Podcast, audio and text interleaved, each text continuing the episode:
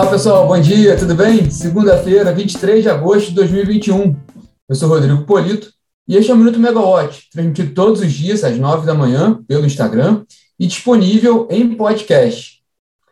Bom, pessoal, hoje a gente vai falar da agenda da semana né, no, no setor de energia, com destaque para o Programa Mensal de Operação, eh, a reunião do PMO de setembro do ANS, na próxima quinta-feira, quinta e sexta-feira, né, que é o principal tema da, da semana na área de energia, por causa também da crise hídrica que a gente tem acompanhado. Né. É, começando nosso bate-papo aqui, o fim de semana ele foi dominado pela crise política, acentuada desde a da sexta-feira, né, com o pedido de impeachment do, do ministro do STF, Alexandre de Moraes, feito pelo presidente Jair Bolsonaro, e é, é, esse é o principal tema aí que vai, vai dominar a semana. Na área de energia, o, o principal assunto é a crise hídrica. Né? Trazendo um rápido dado, né, o, o, Operador Nacional do Sistema Elétrico, dentro desse nosso tema da crise hídrica, o ONS ele fez a atualização do PMO de agosto, ele levou a previsão de carga para o mês de agosto né, para 66.8 66 mil megawatts médios, né, antes estava em 66,6 mil megawatts médios, com isso, há uma expectativa maior agora de crescimento da carga em agosto para 3,4% em relação, em relação a agosto do ano passado. A última previsão era de 3,2%. É um sinal favorável, né, o crescimento da carga, o crescimento do consumo, mas né, também demanda, aumenta a preocupação com relação ao atendimento, né, à carga.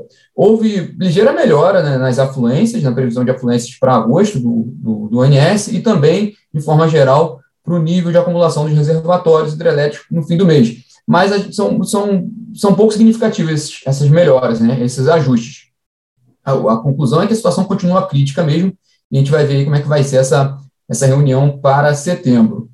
É, começando agora para a semana mesmo, né, nesta segunda-feira, o principal tema vem na área de petróleo, né, a, a Agência Nacional do Petróleo, a ANP, faz um workshop técnico sobre a oferta permanente, é aquele modelo né, de, de, licitação que a ANP disponibiliza, um cardápio de blocos e áreas de acumulação marginal ficam disponíveis para as empresas interessadas em fazer investimentos nessas áreas, as empresas manifestam os interesses, e aí a, ANP coleta esses, essas áreas específicas e leva para um ciclo de, de licitação.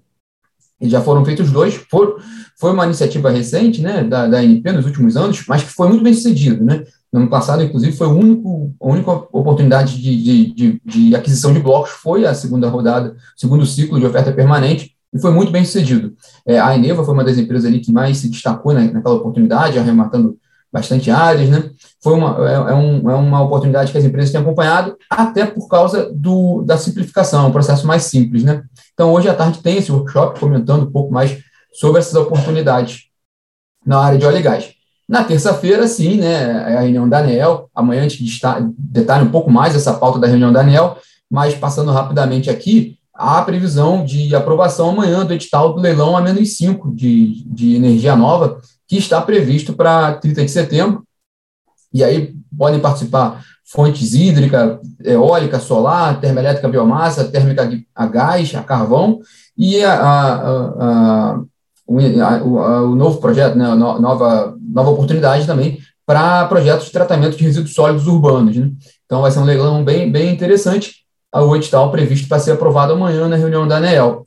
A, a, os diretores da ANEEL também devem olhar amanhã para o reajuste tarifário da Electro, distribuidora do grupo da Energia em São Paulo, e também está prevista, estão previstos resultados de revisões tarifárias, tanto da Equatorial Maranhão, a antiga SEMAR, quanto da Energisa Paraíba, né?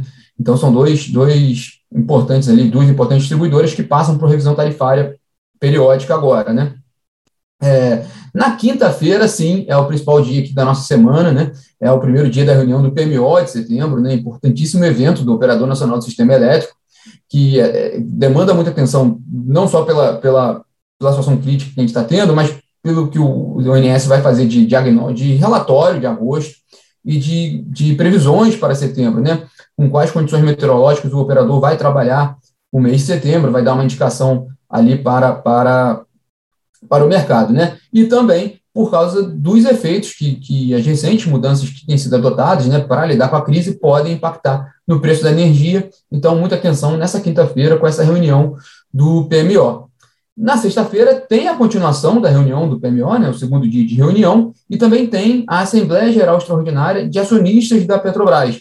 É, um, é uma assembleia importante porque ela vai, vai eleger, né, a ideia é que sejam eleitos oito integrantes para o Conselho de Administração da Petrobras. A gente já comentou aqui como é que foi esse caso lá atrás, né, teve, teve um, um, um dos representantes que renunciou, como foi feito o processo pelo voto múltiplo, a, a, eleição deveria ser feita toda de novo, né, todos os nomes têm que ser, têm que ser eleitos novamente, uma eleição em bloco.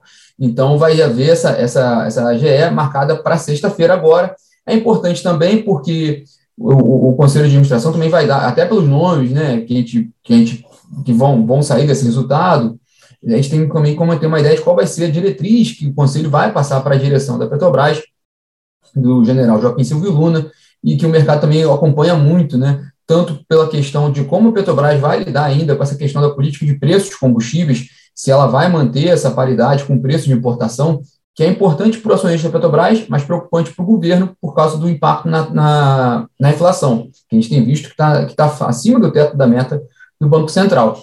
Também é importante ver essa diretriz que, que, que o Conselho de Administração vai dar para a gestão da Petrobras, por causa dos desinvestimentos, né, o plano de desinvestimento da Petrobras que está em curso, com bastante atenção ali para as refinarias, mas também porque agora, né, é, nesse segundo semestre, é, que é onde começa o principal né, trabalho ali de, de revisão do plano de negócio da Petrobras, já para os próximos cinco anos. Né, a gente ainda está, a Petrobras ainda está funcionando, por mais que seja essa administração do general Joaquim Silva Luna, ela opera com base naquele plano de negócio aprovado no ano passado, na gestão do Roberto Castelo Branco.